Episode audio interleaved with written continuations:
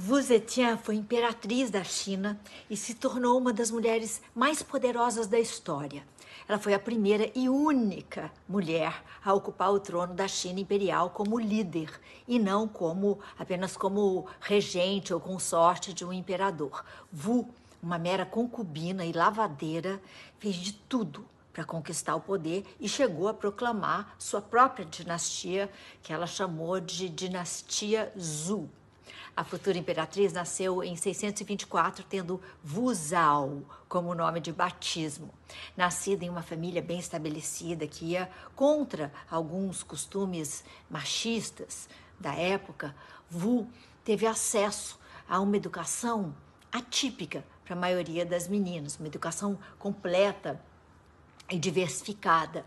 Ela se destacava especialmente no estudo da oratória e da poesia, além de ser bastante talentosa também na música. Aos 14 anos, a, a, a moça foi requisitada pelo imperador para se tornar uma das suas concubinas.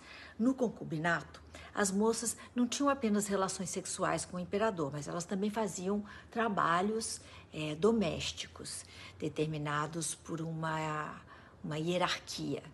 As meninas eram proibidas de dirigir a palavra ao imperador e Wu quebrou essa regra.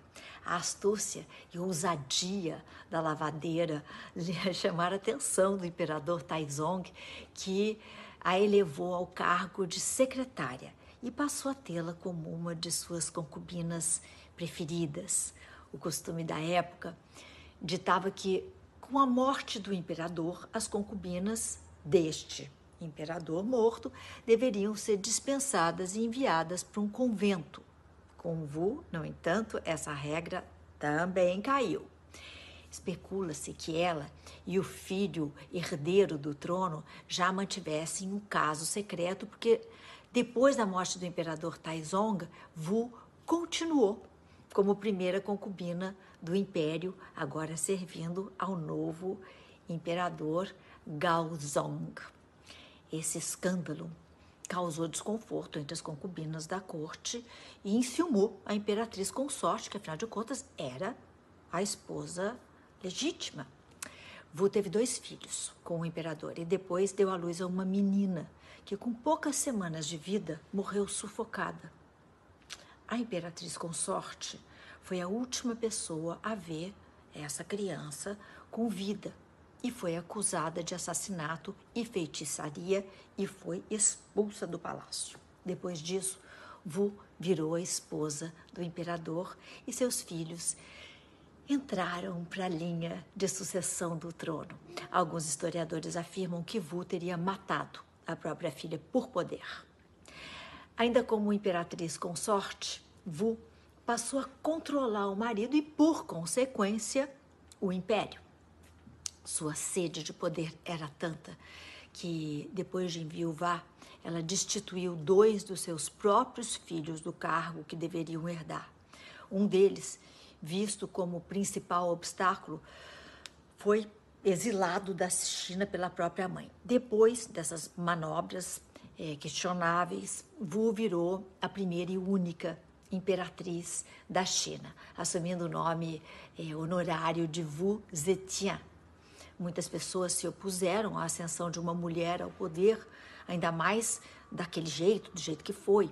Para evitar problemas, a nova imperatriz mandou prender quase todos os membros da dinastia passada e estabeleceu uma polícia secreta para impedir possíveis insurreições contra ela, mesmo antes de começarem.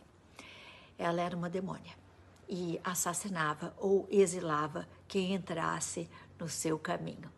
Por outro lado, Wu Zetian favoreceu a ascensão de intelectuais e burocratas de talento ao governo, acabando com o domínio das alianças, as alianças familiares.